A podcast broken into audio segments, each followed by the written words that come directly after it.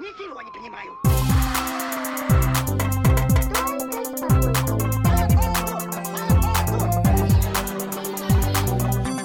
Выйди и зайди нормально. Всем привет! Это подкаст «Выйди и зайди нормально». Сегодня у нас уже четвертый выпуск нашего специального проекта про гендерное воспитание детей. Сегодня с нами на связи Залина Маршинкулова. Залина, привет! Привет! Залина — фем-активистка, авторка канала «Женская власть» и блогерка.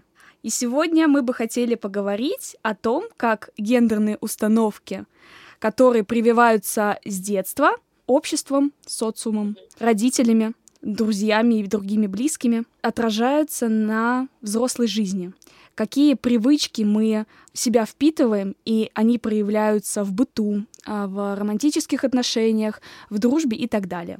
Начнем, наверное, с примера, который есть уже перед нашими глазами.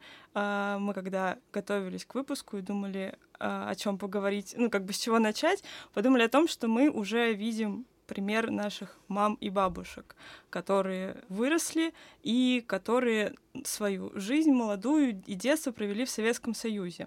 И лично у меня получилось так, что а, мои мамы, бабушки, они всегда работали, они всегда трудились, но при этом а, весь быт и воспитание детей одновременно тоже были на них. Им это никогда не нравилось, с одной стороны. Они всегда жаловались на это, что они и работают, после работы приходят дальше работают, но при этом в процессе воспитания меня, моей сестры, все равно передавали установки, что как бы да, нам это не нравится, но это, это как должно, это наверное. нормально, да, и ты должна так же жить. И вот хочется понять и разобраться, э, почему вообще так и почему, несмотря на то, что женщины от этого страдали, они все равно такие установки передают своим детям. Хороший вопрос. Я думаю, что это тянет на научную работу и исследование, почему так происходит. Такой вопрос. А, которыми сейчас э, очень многие там наши коллеги как раз занимаются, это ну, действительно очень фундаментальная, сложная тема, и она настолько многосоставляющая и э, неоднозначная, и так сразу там каким-то одной причиной тут не обойдешься. Мне кажется, что здесь велика сила инерции очень. Э, очень многие люди, к сожалению, предпочитают там существовать по инерции то есть по накатанной дорожке идти, нежели протаптывать какие-то новые варианты там, мышления, существования, мировоззрения и так далее. И тем более, особенно это, конечно же, свойственно там, дискриминируемым группам, как вы правильно говорите, да, они сами страдали, но продолжают это же навязывать остальным.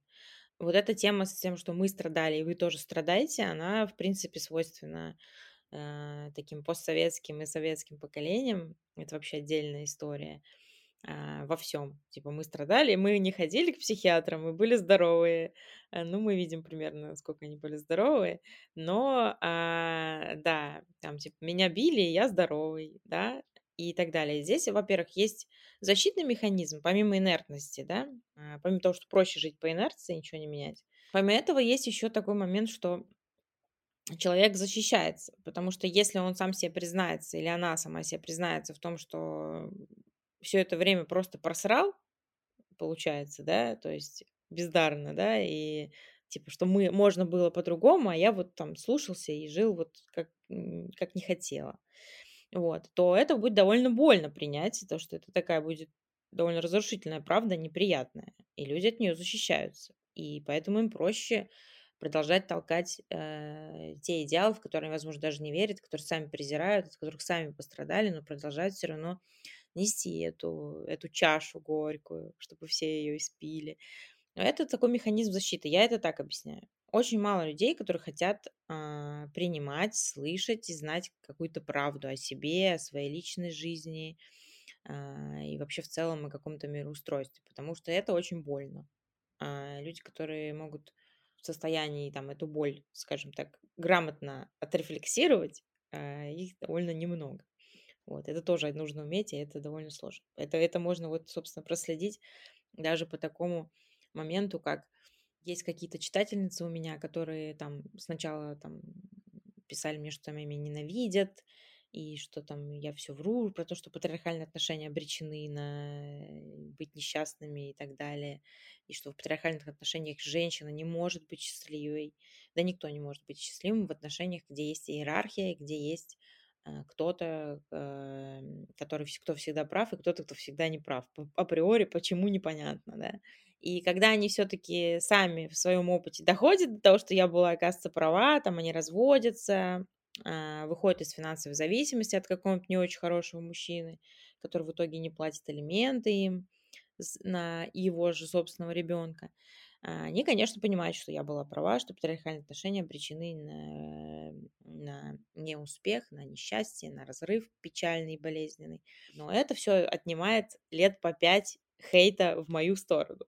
Да? То есть убивает гонца. А, то есть вместо того, чтобы там, ну, не знаю, ненавидеть такое вот устройство, вот этот формат патриархальных отношений, что-то с ним делать, да, перестать там быть э, бытовой рабыней, там уйти в финансовую независимость, не зависеть от мужика, проще ненавидеть тех, кто говорит, слушай, а, когда ты перестанешь зависеть от мужика? проще, проще как бы эту ненависть перенаправлять, вместо того, чтобы ее направить в конструктивное русло и выйти из рабства, условно говоря.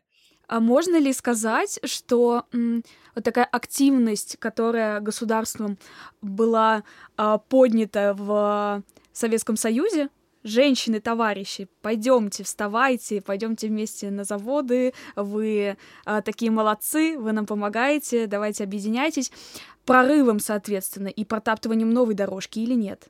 Ну, нужно, да, вдохновлять на протаптывание этой дорожки. И толкать на проталкивание. Чем, например, я всю свою жизнь занимаюсь и там довольно эффективно это делаю. Судя по тому, что сначала э, по стадиям знакомства со мной отрицание, гнев, торг, депрессия, принятие. Вот э, все эти стадии нужно проходить так же, как э, когда знакомишься с каким-то там, с базой феминизма. Конечно, нужно это все, а, болото нужно всегда теребить палками и камнями, иначе оно так и будет э, лежать, это болото. Чего не поделать, нужно что-то делать, конечно же.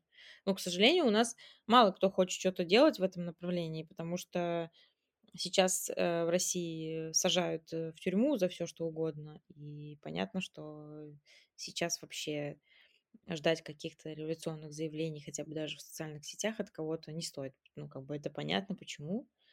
Потому что это небезопасно.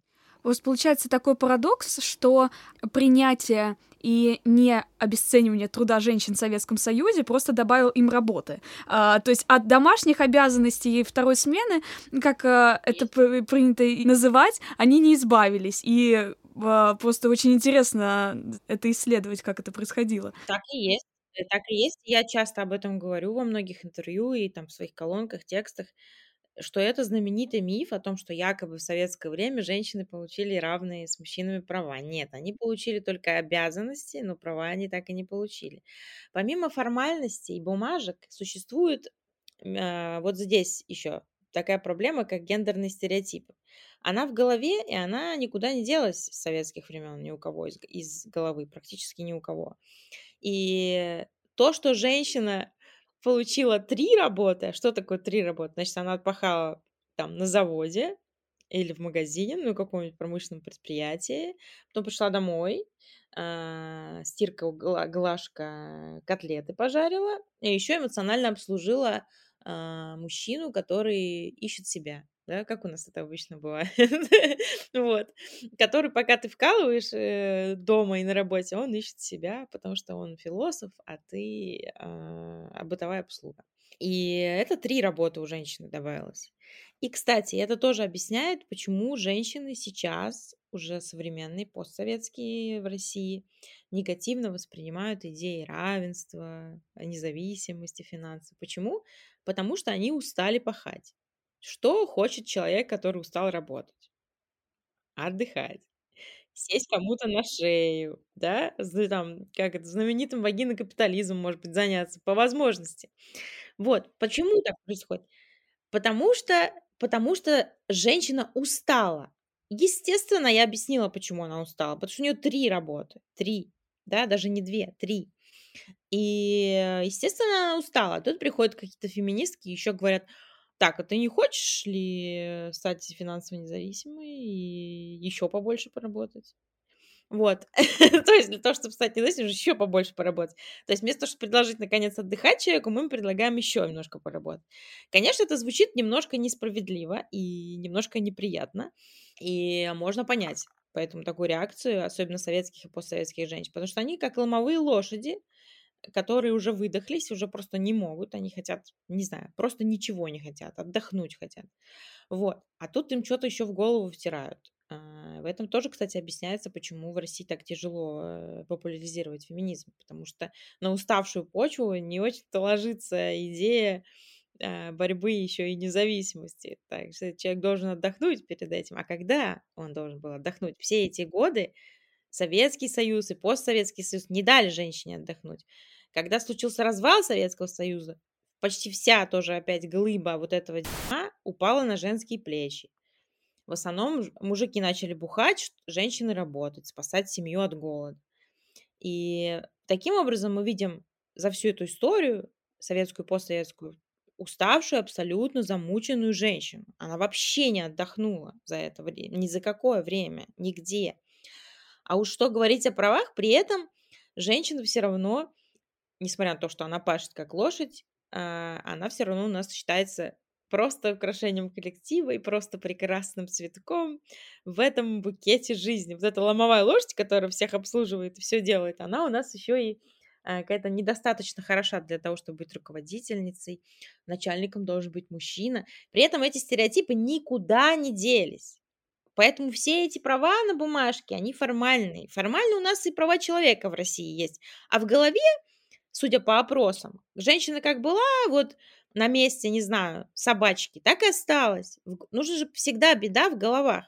Мы работаем, мы боремся не с, не с тем, что на бумажке написано, а то, что написано вот здесь, у людей в головах. А по опросам того же HeadHunter, работодателей, у людей до сих пор в головах, что, что женщины хуже работают, чем мужчины. Например, там в Excel, как я всегда люблю шутить, как будто они в Excel пи***ом работают, эти мужчины.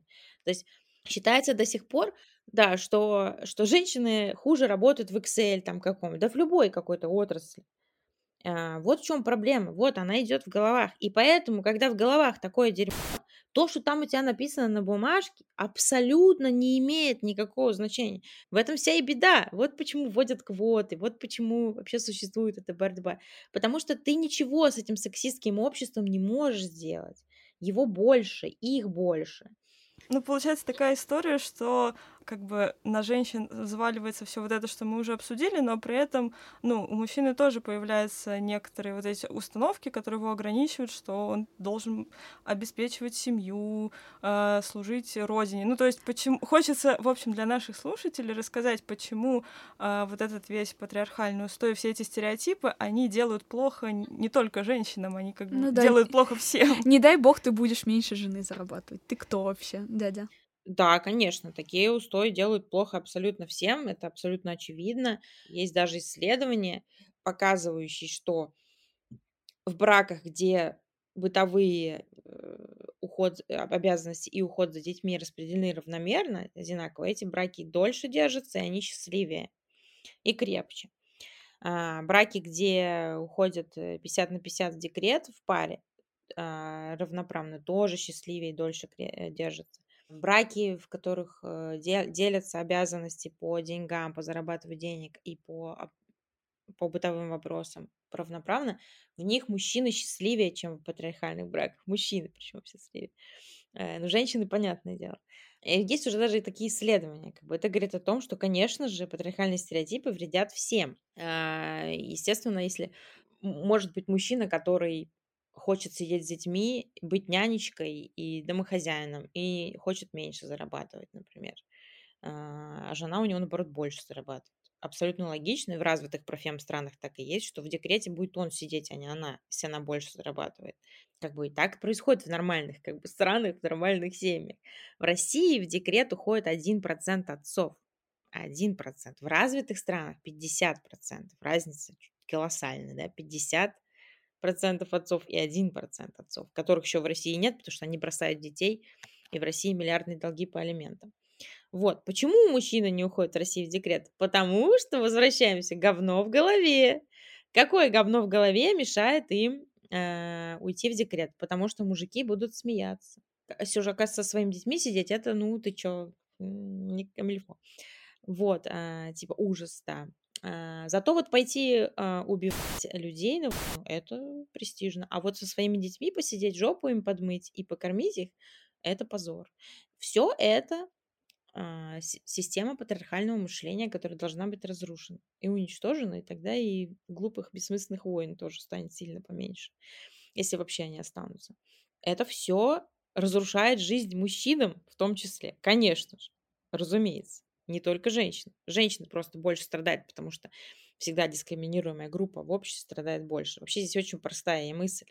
Если в обществе дискриминируемые группы чувствуют себя хорошо и свободно, значит все слои общества будут себя чувствовать хорошо и свободно. И наоборот, как социальное благополучие, если в обществе какие-то дискриминируемые группы чувствуют себя плохо, не в безопасности, а, некомфортно, значит и всем остальным будет плохо. Не сейчас, чуть попозже, может быть, не так очевидно, не сразу, но будет плохо всем. Это работает всегда. Это вот мы обсуждали недавно с друзьями, что вот в Берлине едешь, там, например, э, в метро или еще где-то, и ты вот видишь каких-нибудь э, там небинарных персон, каких-нибудь э, одетых ярко людей, и они себя чувствуют в безопасности. И я себя чувствую в безопасности, понимаете? Если я вижу, что эти люди себя чувствуют в безопасности в метро там, как, что автоматически чувствую я как женщина, которая вечером едет э, из центра на окраину, что я тоже в безопасности, понимаете, да, как это работает. И поэтому вот так важна эта безопа- базовая, базовая безопасность дискриминируемых групп. Потому что от нее танцуют все остальные. Типа, если я вижу, что вот эти ребята себя спокойно чувствуют в метро, и я тоже расслабляюсь, и я себя спокойно чувствую в метро, значит, в 10 часов вечера в метро меня там никто не обидит, условно говоря. Так работает цепочка безопасности.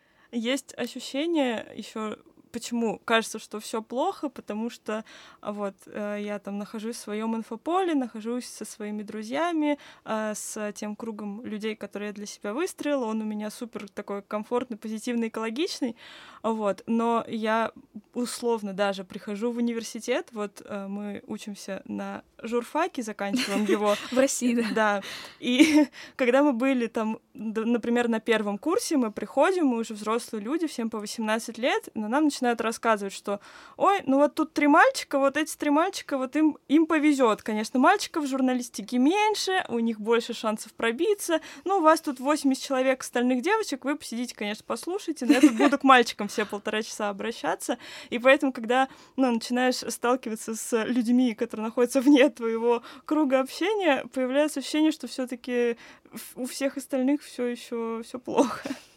У многих все еще плохо. Просто это у нас на официальном государственном уровне э, официальная идеология это мизогиния и сексизм. И из-за этого еще так плохо. Да, все действительно преимущественно плохо в информационном поле.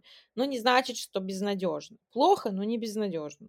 А почему государству выгодно говорить на таких языках?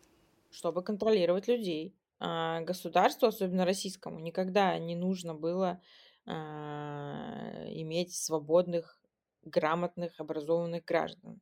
Им выгодно и, и эффективно иметь послушных рабов и рабынь, которые рожают мясо для них, которым можно сделать все, что угодно. Да, и которые, которые можно управлять, которые побегут на призыв а, и так далее. А, чем менее ты образованный, чем менее у тебя работает критическое мышление, тем э, властям больше ты нравишься.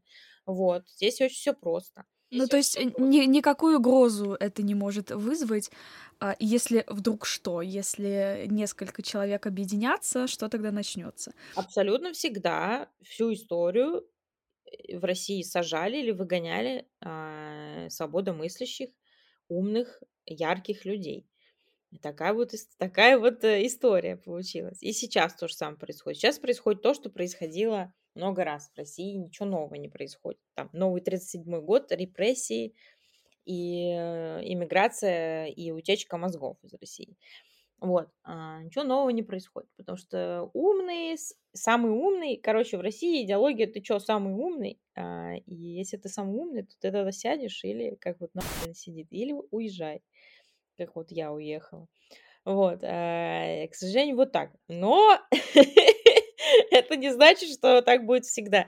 Рано или поздно пройдет время, и авторитарные режимы не навсегда. Эта история тоже показывает. Этот авторитарный режим рано или поздно падет, и тогда можно будет э, разговаривать про, про сексизм, про, про патриархат и токсичную маскулинность более свободно и открыто, чем сейчас люди могут себе позволить, находясь в России. Но еще, мне кажется, есть э, такая повестка, что сейчас ну вот, недоправ женщин. Ну, есть э, такое мнение. А, ну это всегда. Это я вообще в последние пять интервью, которые я дала, меня все спросили. Сейчас уже недоправ женщин, Залин. Сейчас же да. И они не спросили, они сказали да.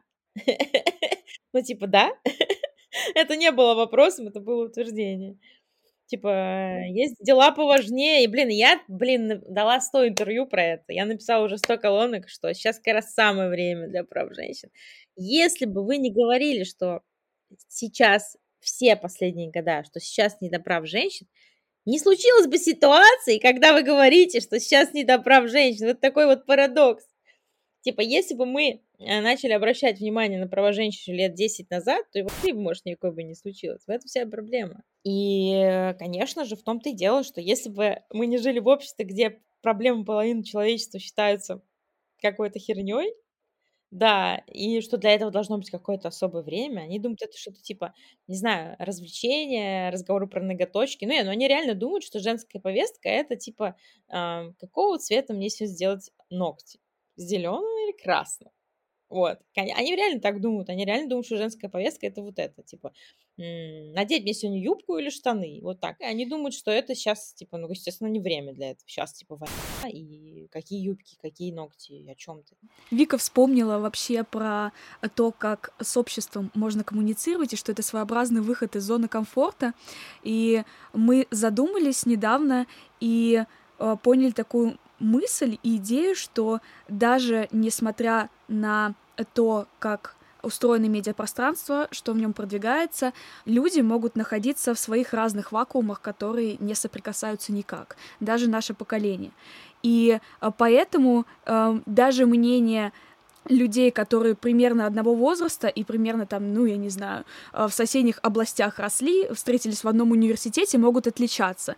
Окей, мы можем понять мам, бабушек, отцов, э, преподавателей, кого угодно. Ну, типа, э, Тургенев писал, что проблема неразрешима. Но когда тебе приходится спорить или сидеть молча беситься с риторики ровесников, становится как-то грустно, что мы, например, могли бы э, воспитать э, поколение, которое что-то там изменит, допустим, а они нет. Вот грустно становится. Ну, мне кажется, что вот между моим поколением и вот вашим следующим поколением нет особой пропасти.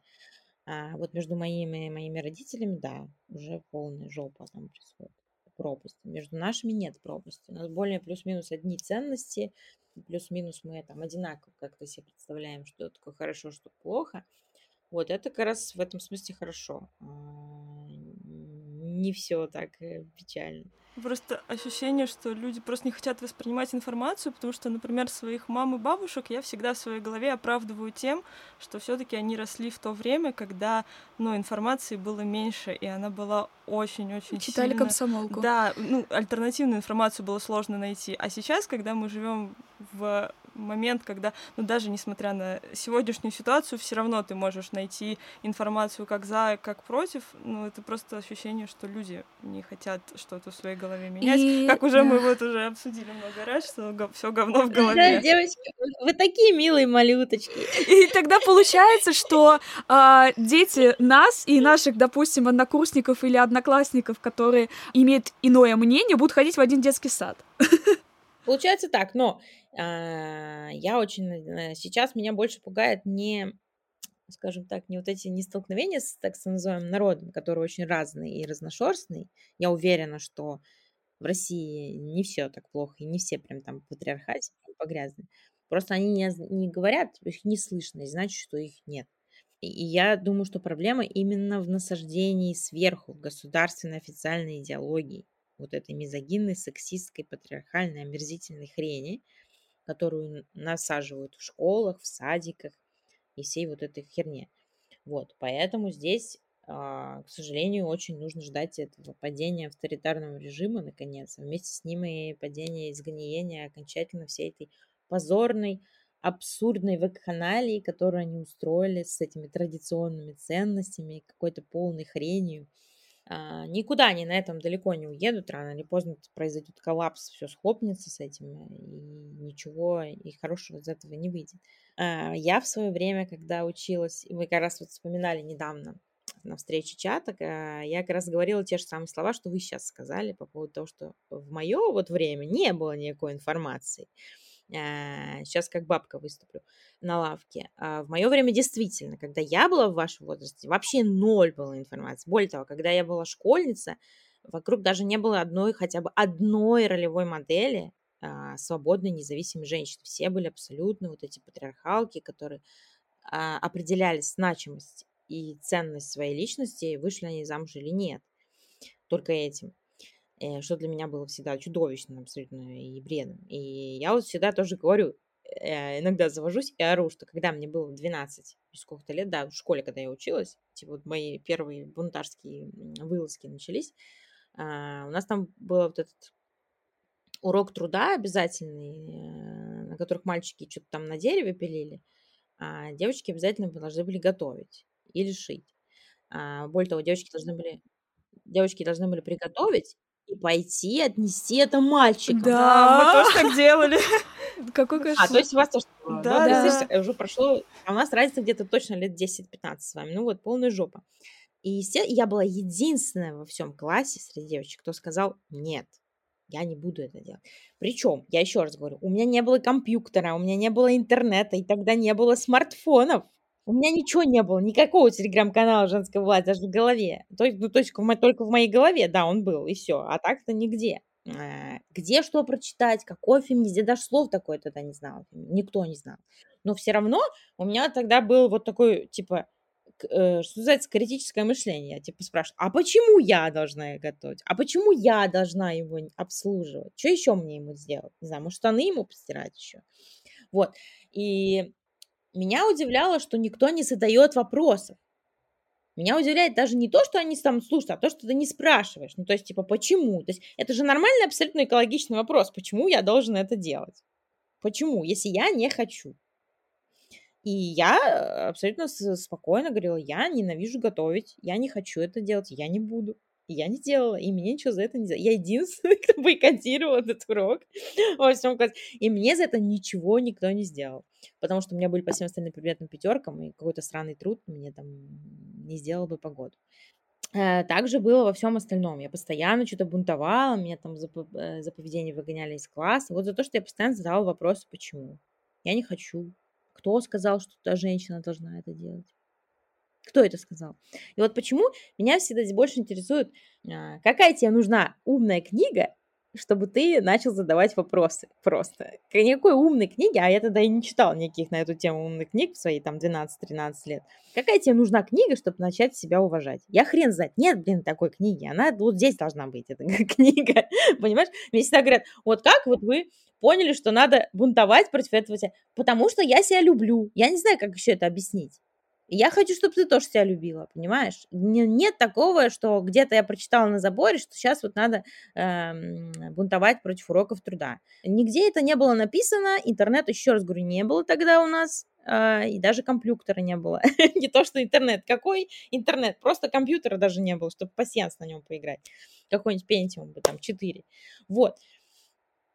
И поэтому это вообще центральный вопрос мироздания и для темы научного исследования. Почему люди не задаются вопросами, почему я должен подчиняться дебильному требованию? Вот это, собственно, единственное, чему нужно учить, я считаю, детей, чтобы они задавали вопросы. Когда им говорят, что вот женщинам не положено не уметь готовить, они должны спрашивать, это кто сказал? Кто это сказал? Кто этот человек? Где это написано? почему я должен этому следовать? В итоге этот человек, который это говорит, пукнет в лужу, потому что никто нигде это не сказал, это где-то они э, высрали буквально из жопой своей. Это, это, это просто мнение. Вот. А я вот считаю, что женщина не должна готовить. А я считаю, что вот у меня 15 лет всей нашего брака готовит муж. И делает это прекрасно, потому что он любит готовить, а я люблю есть. Вот, я считаю, мы прекрасно сошлись на этом. Я считаю, что навязывание гендерных ролей вот теперь я могу умными словами говорить, что вот то, что я противосто... противостояла в детстве, не знаю, как это называется, это называется навязывание гендерных ролей. Оказывается, про это написаны умные книжки, но про это мы узнали, когда я уже была старая. Вот. А когда я была молодая, такого еще не было, и это даже мы не знали как это формулировать. Вот видите, и здесь меня больше смущает, а что люди не чувствуют. То есть ты не должен знать, как называется что это называется навязывание гендерных ролей, если ты против навязывания гендерных ролей. Понимаешь, сердце твое все равно головой-то ты чувствами своими, ты понимаешь, что какая-то херня происходит. Для этого не нужно знать, как это по-умному называется. Ты просто чувствуешь, что здесь какое-то дерьмо происходит, так быть не должно. И вот меня больше всегда смущает, вот начиная с детства, что я не знаю, как это называется умными словами, все равно против этого противостояла. Там навязанные гендерных ролей, вот эта гендерная дискриминация, бытовое рабство, которое они пытались все время женщин загнать. Я все время говорила, у меня всегда все мои парни готовили, с кем я встречалась. Я никогда не готовила, но я не люблю это делать. Что ты теперь делаешь? И, и не хочу, вообще не хочу этим заниматься. Это не мое. Вот. Я люблю работать, зарабатывать деньги, а заниматься вот этим бытом, вот это все с нянчеством, сиделкой, домохозяйством, это вообще не мое. Могу вот унитаз помыть, например, максимум. Это не мое. И, соответственно, из-за того, что я женщина, это не значит, что я буду это делать. Почему другие люди не задаются этим вопросом? Это большой вопрос. Извиняюсь за тавтологию. И мы должны постоянно, мне кажется, единственное, что мы можем сделать сейчас для детей, это чтобы они задавали вопрос, кто сказал, что я должна готовить на уроках труда и еще потом нести эту еду униж... унизительно совершенно э, мальчикам. Ну, есть ощущение, что девочка, ну вот 12 лет, она не задается этим вопросом именно потому, что у нее дома мама тоже носит так еду отцу, и ей... Лоточки Ну да, да, да. И ей кажется, ну, как будто бы так нормально, зачем мне задаваться вопросом, если моя мама так живет, бабушка так живет, ну, видимо, мне тоже так надо жить. Ну да, когда мама авторитет и уважительно к ней относишься, понятно, что многие из вещей, которые она делает по-взрослому, это правильно. Мне в этом смысле повезло, потому что, как повезло, я вообще из, из такой из неблагополучной абсолютно семьи классической, а, где тоже, да, мама там обслуживала папу, готовила борщи, Э, была у него финансовой зависимости, а, что, кстати, мне очень хорошо при... сделала прививку с детства, что я не буду зависеть никогда ни от, одного, ни от одного мужика, и так и случилось. Я пошла работать в 14 лет, и никогда в жизни ни от одного мужика не зависела в своей жизни, и не планирую уже это делать. Точно. Вот она была в зависимости, он там бухал, значит, всячески там ее и бил, и обижал, и мне доставалось. Вот, и честно говоря, честно говоря, по-моему, это самый яркий пример, что э, лучшее, лучшее доказательство того, что женщина не может быть зависимой ни финансово, ни еще как-то от мужчины в браке. Я как раз посмотрела на такой вариант в своей семье, и ну, надо сказать, что в этом смысле повезло в чем мне. То есть у кого-то были, да, наверное, очень такие авторитарные мамы, у кого были там они заставляли их там учиться, делать уроки. А, у меня вообще э, в этом смысле я росла как сирота, и мне кажется, что это пошло мне на пользу, как в плюс. Да? То есть, с одной стороны, я была очень несчастным ребенком, потому что ну, это меня там травмировало, всякие травмы я получила и так далее. А с другой стороны, я очень была счастлива, потому что всем было похрену, где я. Э, мне никто не говорил, во сколько мне надо прийти домой, например. А, и мне никто не говорил, какой я должна быть, кто я, а, э, на, кого я должна пойти учиться, потому что я смотрела, как у моих одноклассников родители им там мозги, типа, вот, э, там, ты получил тройку, там, не знаю, как ты поступишь в университет. В моем случае всем было насрать. Мне мама всегда говорила, как бы, это твоя жизнь, твои проблемы. Вот, для меня такой подход самый лучший, как оказался, потому что я очень свободолюбивый человек – как можно понять по моему бунту против уроков труда. И для меня самый да, лучший вариант, типа, от, отстать от меня, я буду делать то, что считаю нужным. И поэтому здесь такое как палка о двух концах, что да, возможно, они действительно слушаются родителей, которые вот эту всю херню втирают. И я понимаю, прекрасно отдаю себе отчет, что и их могут еще и бить дома, если они не слушаются. И такое я была свидетелем таких событий тоже. Мою, мою вот как раз подругу из, из якобы благополучной семьи, ее била мать. Прямо у меня на глазах. И это было ужасно. А, довольно жестоко. Причем за тройки в школе избивала ее. И для меня это было всегда чудовищно, и я совершенно не знала, что с этим делать. И я просто, там, не знаю, впадала в ступор, меня начинало трясти, там, я плакала. То есть, ну, это было действительно ужасно. И поэтому, да, то есть это здесь еще возникает вопрос, что такое неблагополучная семья. Хотя так формально они были очень, наоборот, благополучные, богатые, вся фигня. Но вот у них было такое вот насилие в семье над дочерью, над моей подругой-одноклассницей. И поэтому все это очень спорно и сложно. И, конечно же, я понимаю, да, что дети... А, у меня, я объясняю то есть свою некоторую такую свободу тем, что у меня действительно не было никакого давления. То есть э, я была сама по себе. реально была как в этом смысле, как сорнячок. У меня не было никак, никаких вот этих, во сколько ты придешь, что ты получила там по биологии. Мне никто этого не спрашивал. Ко мне вообще никто не лез. Я считаю, что... Поэтому в этом смысле мне реально повезло.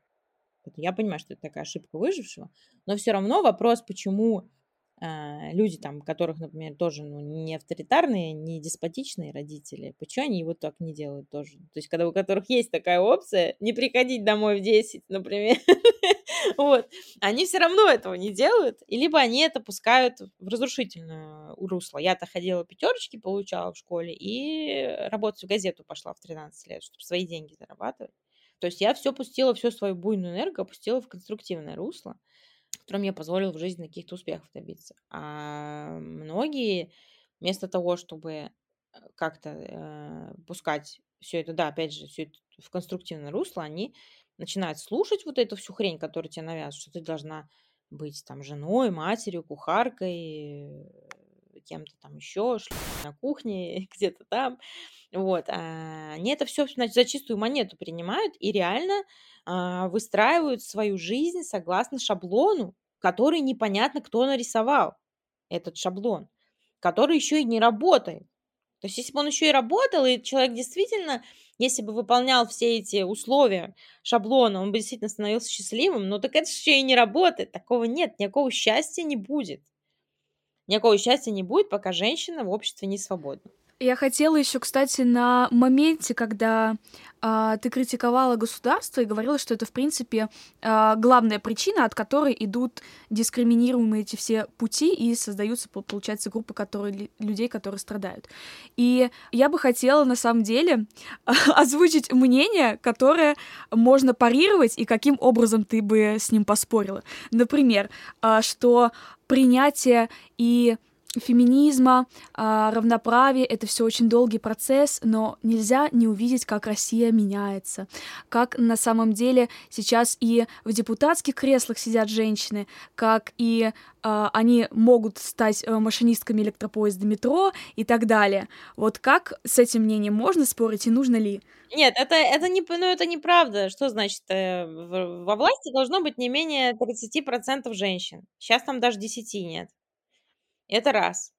В социально благополучном государстве должно быть 30% женщин во власти. Теперь эти 10%, которые есть, не имеют никакой власти. Они исполняют они выполняют абсолютно исполнительную обслуживающую функцию, как и большинство женщин в Российской Федерации. А, всего лишь винтики в системе. Они ничего там не решают. А, об этом есть огромное исследование, почитайте Transparency International о, жен... о российских женщинах во власти. Там с пруфами, ссылками, с исследованиями огромное-огромное совершенно э, прям талмуд с, со статистикой и прочим. А в-третьих, эти женщины абсолютно патриархальные и мизогинные. Они абсолютно далеки от профем-идеалов, и никакой пользы в этом смысле они не приносят, только вред. Еще раз говорю, потому что они исполняют волю огромной патриархальной, авторитарной, чудовищной машины.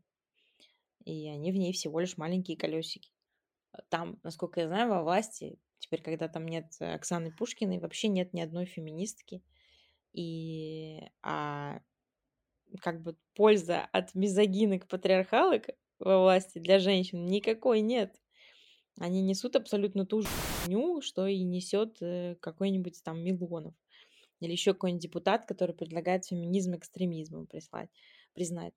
Даже делами детей и женщин на этих должностях, даже на этих должностях стоят абсолютно неподходящие кандидатуры, абсолютно мизогинные, патриархальные, конкретно прям, я бы даже сказала, вредящие женщинам и человечеству. Поэтому совершенно никакой, никакой женской власти сейчас нет.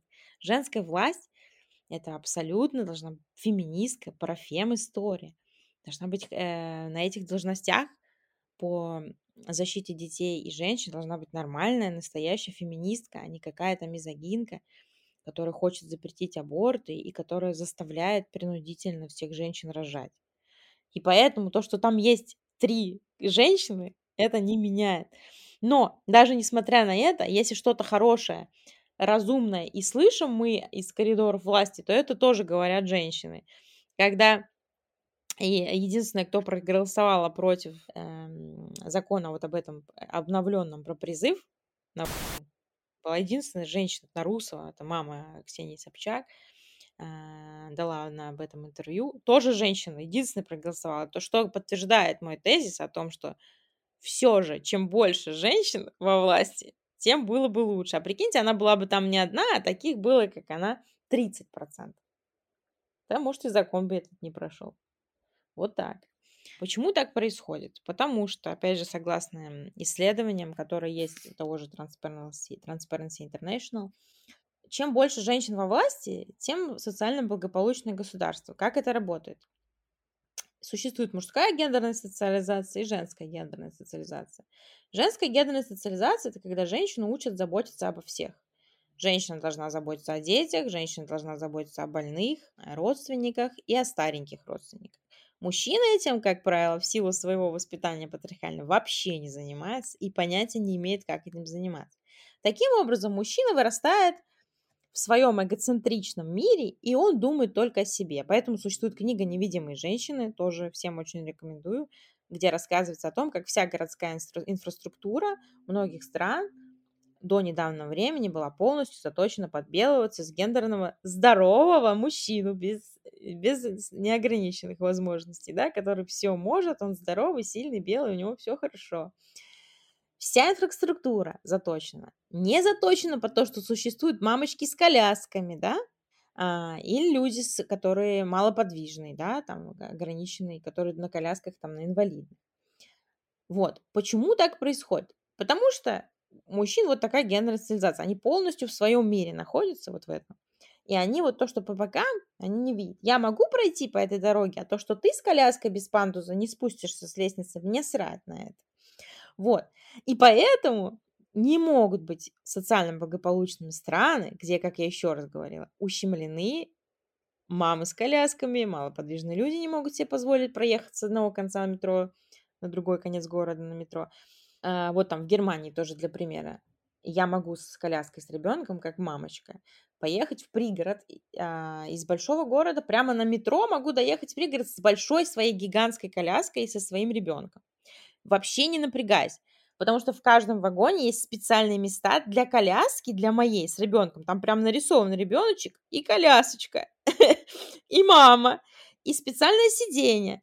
Вот, это подразумевает, что они в курсе моего существования, да? Вот что значит профем, да, когда есть э, государство. И теперь возьмем московское метро, куда я с этой коляской даже бы не спустилась. А здесь есть лифты, чтобы спуститься. Понимаете разницу? И поэтому эти 30% нужны, потому что эти 30%, кто привык, к сожалению, так выстроилась исторически система, заботиться о других людях, и это не мужчины, они не привыкли о ком-то заботиться, кроме себя, они говорят, может, э, пандусы построим? Женщины говорят. И мужчины такие, а, ну да, наверное, надо. Ха-ха. Вот. А, или там, типа, а вот представляешь, а, типа, людям, которые не могут ходить, им бы тоже хотелось гулять и ездить к друзьям на метро. Ага, да, точно, реально, прикольно. Вот, это вот чисто абсолютно мужское правление вот от женского, чем отличается. Они ни хрена об этом не думают, потому что они не воспитаны об этом думать. Им все до звезды. А, и поэтому очень печально, если нет 30% женщин э, во власти. Когда они есть, все, социально благополучная страна. Потому что женщины подумали о нищих, подумали о бедных, подумали о стариках, которые там вообще умирают за грани бедности. Мужчины об этом не думают, потому что у них все хорошо. И они всю свою картину мира строят на том, что у меня все хорошо, вот чисто это мужская логика. Это не потому, что они рождаются такими а потому что они воспитаны так патриархатом. Если мы начнем делать нормальные, как в развитых скандинавских профех странах, садики, где будет профем воспитания, мальчики не будут вырастать такими женщинами, какими вот они сейчас являются во власти, э, которые думают только о себе.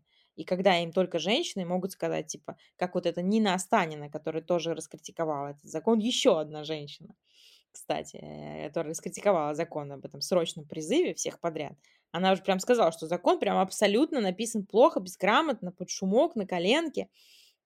Это я вот ее цитирую. И она еще им сказала, этим мужикам, которые сделали этот закон, что вы бы хотя бы сделали вид, что вы заботитесь о гражданах. То есть наши мужики вот эти во власти, они даже не считают нужным, что вид надо сделать, что они заботятся о гражданах, потому что они о них не заботятся.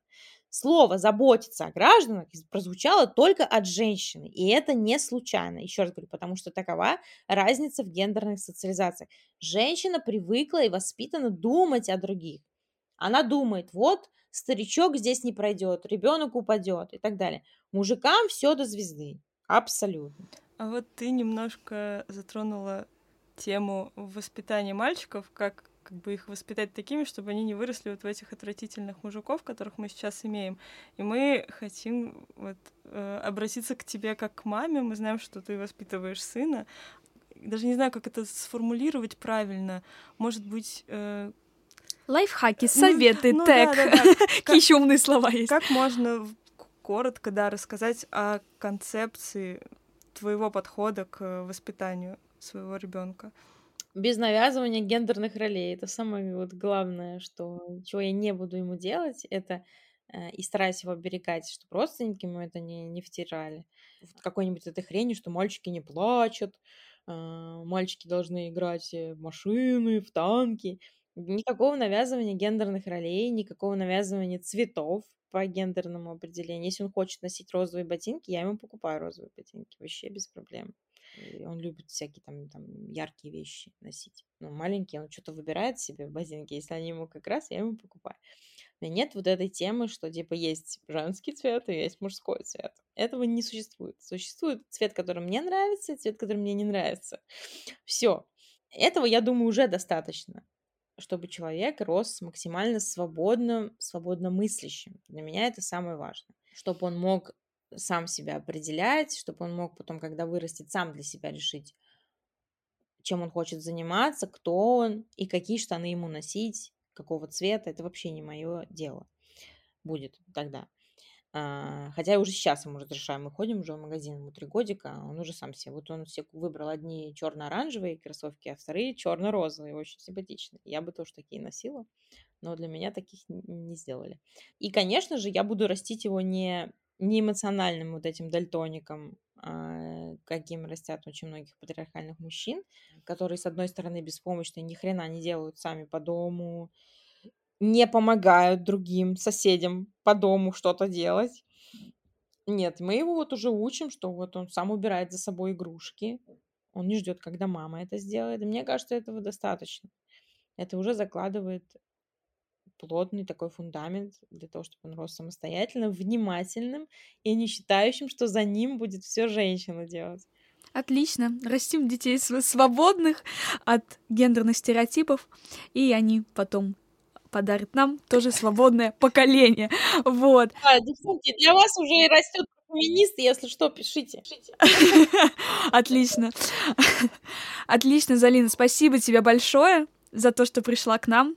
Я считаю, что у нас было много и приколов, и реально полезной информации с а, отсылкой на опыт других стран, исследования и вот такой реальной аналитики происходящей ситуации, отношений мужчин, женщин и так далее. И на этом все, дорогие друзья. Спасибо, что позвали. Да, спасибо еще раз, что согласилась с нами пообщаться.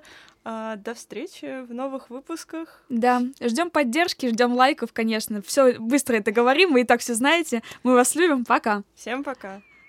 Ничего не понимаю.